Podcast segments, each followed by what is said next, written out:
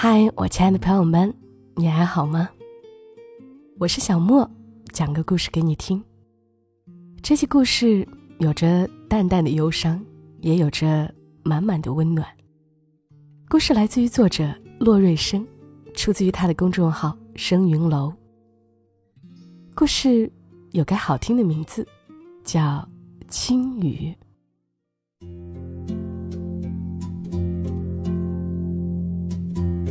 我的母亲不会说话，她是哑巴。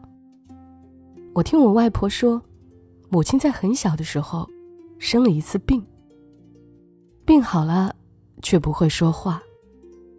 外婆带着母亲找过很多医生，但是那些医生什么都没有看出来。久而久之，所有人都接受了母亲不会说话的事实。母亲虽然成了哑巴。但是他并没有很沮丧，他依旧过得很快乐，因为外公外婆感觉内疚，把所有的爱给了他。他的哥哥弟弟也是这样，处处保护着他，旁的人也没觉得母亲异样。母亲长得很漂亮，是真的很漂亮，那是一种不染纤尘的漂亮。而母亲的失语，反而让她显得更加神秘美丽。许多年轻后生都爱着母亲，但是母亲十分羞怯，从未理过这些人。母亲有一个会说话的名字，叫做青雨。杨青雨是上过私塾的外公在母亲失语后改的。这能稍微弥补外公心里对母亲的亏欠。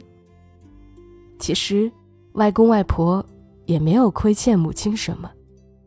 那场病，是超出外公外婆能力的。那几年的农村，生大病，就只能求神拜佛了。在雪野，人都是极亲厚的，他们对于母亲的失语，都表示出了怜惜。那些老人。常常叹息着：“这么个玉人，怎么就是哑巴呢？”然而转念一想，也安心了。这是老天安排的呀。有了这么好的性格，这么好的皮囊，要是再不是哑巴的话，那就成红颜祸水了。母亲有一头黑亮的秀发，像是雪一样，泛着光泽。外婆每日给母亲梳头，都念叨着：“哎，这头发真凉。”母亲就笑笑，不说话。其实母亲是可以发出一点声音的，那是很尖噪的声音。母亲从来不说，她是个安静的姑娘，她也爱美呢。她的活计不重，每天就是和小姐妹们。去割猪草。小姐妹们从来没觉得母亲和她们不一样，她们常常打趣儿母亲说：“这么美的一个人儿，该嫁给什么样的男子呀？”母亲也不像别的姑娘，听到这句话就会咋呼呼的追着打来打去。她就微低着头，笑着，如水的眼眸望着她的小姐妹。脸慢慢就红了。你们看，你们看，青雨的脸红了。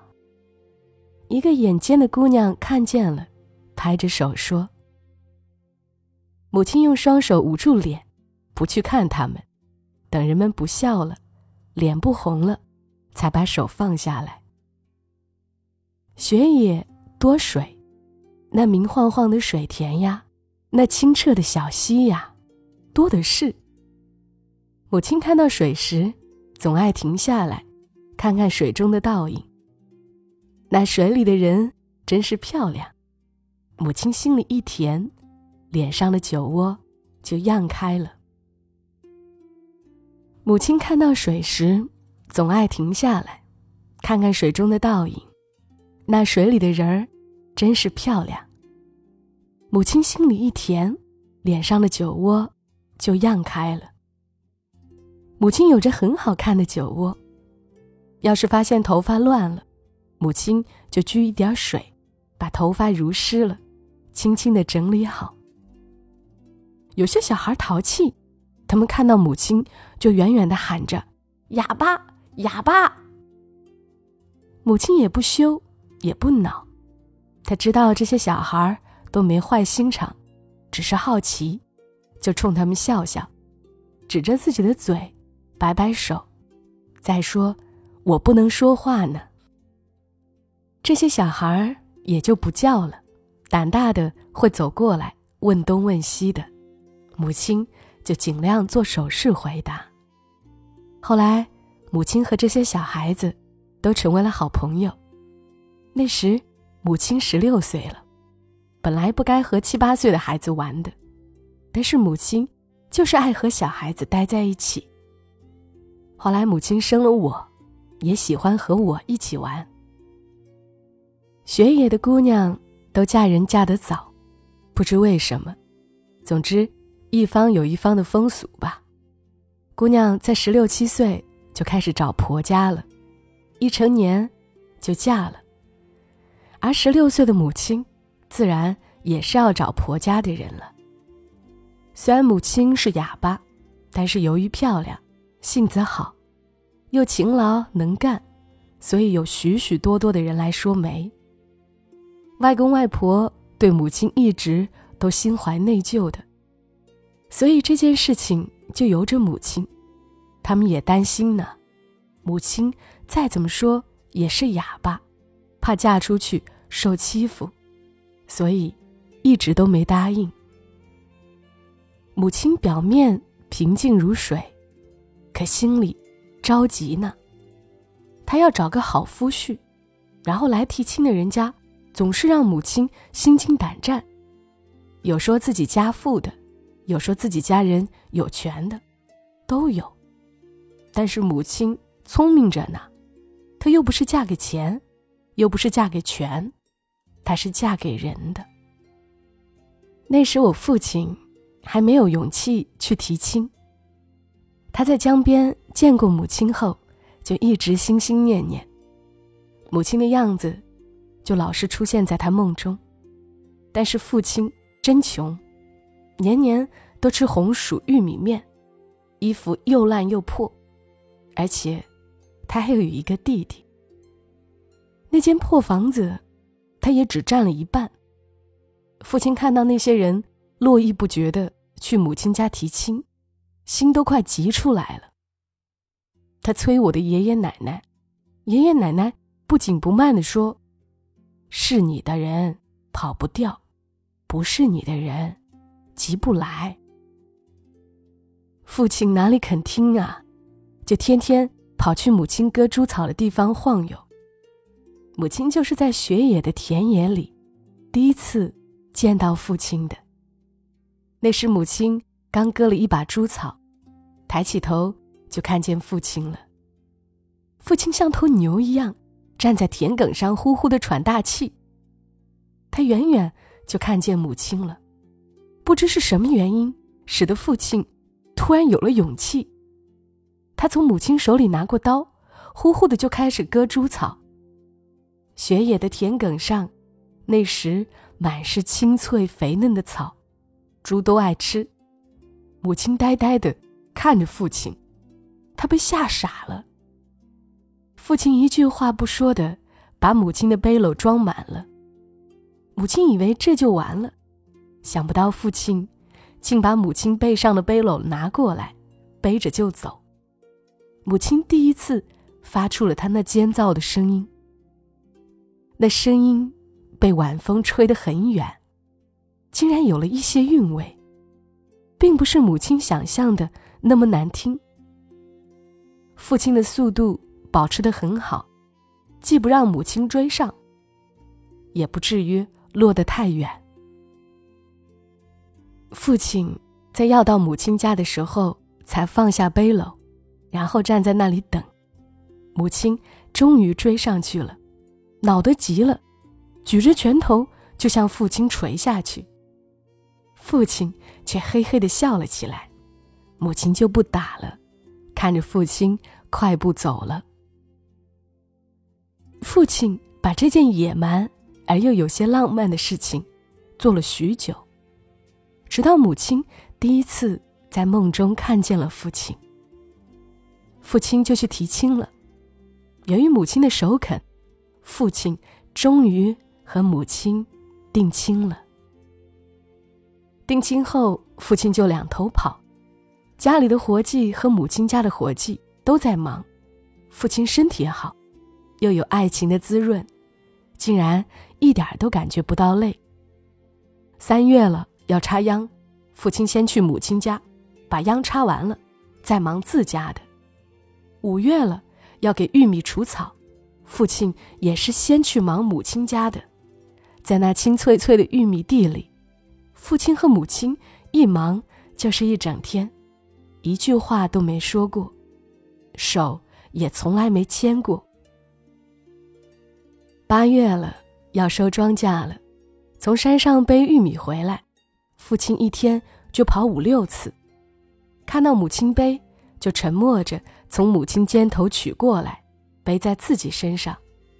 母亲空着走，甩着手跟在父亲后面，笑得真开心。过年了，父亲也是先在母亲家吃了年夜饭，再回家吃点儿。第二年。父亲就娶了母亲，那时他们住在新立的房子里，四面透风，父亲就睡在风最大的风口，抱着母亲，唯一的薄被也全盖在了母亲身上。不出一年，父亲就将那独立的房子扩展到了三间，也镶上了发着清香味道的杉木板。母亲嫁给父亲后，他的聪明能干。就充分发挥出来了。家里永远是收拾的最干净的，父亲衣服上的补丁永远是最平整的，也是洗的最干净的。母亲将白米炒在玉米面里蒸出来，比白米饭还好吃。母亲把小的别人不要的辣椒用油炒熟了，以后下饭时特别适口。母亲没因为他是哑巴，受过一点气。他总是笑脸对人，别人也不好意思板着脸对他。第二年，就有了我姐；第三年，就有了我。母亲就边带孩子，边照顾这个家，母亲显得更开心了。她自小就喜爱小孩子，现在她有了自己的孩子了。怎么会不开心呢？我小时候特别淘气，母亲也不打我，就只会自己抹眼泪，这比打我更有效。我最害怕母亲哭了，只要一哭，她的什么话我都听。但是那时记性不好，老是忘掉，就老惹得母亲哭。我念书了，有同学叫我母亲哑巴，我开始很委屈。偷偷哭过许多次，但是后来，我见到了我同学的母亲，他母亲没我母亲好看，穿的没我母亲干净，我就不觉得委屈了。我后来再长大一点，遇到有人叫我母亲哑巴，我就能心平气和的告诉他，我妈妈和你妈妈一样，她只是不会说话。母亲的玩心简直比我还大。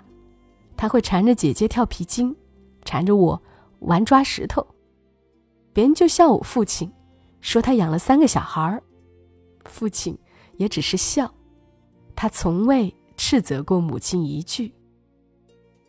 突然有一天，母亲要让我和姐姐教她写字，我们问为什么，母亲就摇摇头，故作神秘的不告诉我们，我和姐姐都很乐意。当妈妈的老师虽然有点难为情，但是感觉还是不错的。母亲学得很慢，我们让她念出来时，她就羞赧的笑笑，就是不发出声音来。我和姐姐也没办法，就反复的教她。母亲学得很认真，但是也费了很大力气才搞懂拼音是什么。有一次，我和姐姐从学校回来，见到桌子上面有张字条，我们打开一看，竟然是母亲歪歪曲曲的字，它写着：“我爱你们。”我和姐姐冲出去，那时母亲在晾衣服，我们对着爸爸大声喊：“妈妈会说话啦！妈妈会说话啦！”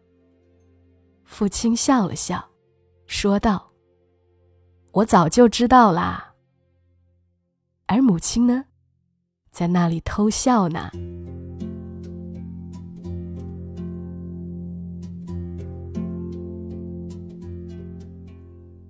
好了。故事讲完了，真是有点遗憾。我原以为感冒能够好，声音应该能够恢复，可以用比较好的状态来讲这个故事的。所以还是要谢谢你们，依旧选择听完了。就让这个故事伴你入梦吧。祝你夜好眠。小莫在深圳，和你说晚安。